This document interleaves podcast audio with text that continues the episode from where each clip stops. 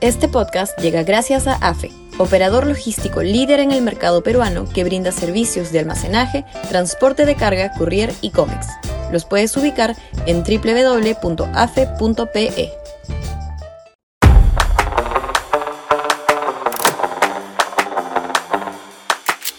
La tomadura de Lima. Sudaca, Perú. Buen periodismo. La fallida toma de Lima, muy bien apertrechada por el gobierno, pero con un rotundo fracaso en su convocatoria, le debe mandar un mensaje claro al, al oficialismo y en particular a Pedro Castillo. Ya perdió el pueblo que lo respaldó activamente en las elecciones del año pasado. Su repunte en las encuestas solo es el eco de la vieja receta del populismo político que con tanto éxito estrenó Vizcarra y que pretende reestrenar sin el mismo éxito el líder chotano a través de la confrontación exagerada contra instituciones que históricamente son desacreditadas, como es el Congreso. Nada bueno nos espera. Lo único rescatable tal vez sea que la mediocridad y torpeza del régimen por lo menos lo torna incapaz de emprender un programa radical de reformas y mucho menos la, insana pretensión de refundar constitucionalmente el Perú.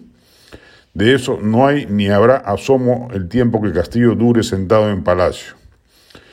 Vizcarra logró que cuando ocurrió su vacancia salieran masas a las calles a protestar y provocaron la caída veloz del régimen sucesorio de Manuel Merino. El día que caiga Castillo, algo improbable dada la estulticia convenida de los congresistas de la oposición, no saldría nadie a manifestar disconformidad alguna. El gobierno está solo, no tiene aliados. El único que le queda importante, Vladimir Cerrón, ya cuenta con una bancada minúscula. Debe haber más niños que serronistas y poco le aporta a un régimen que no tiene vínculos con los, con los, con los poderes fácticos, por más que haya infiltrado a la policía y a las Fuerzas Armadas.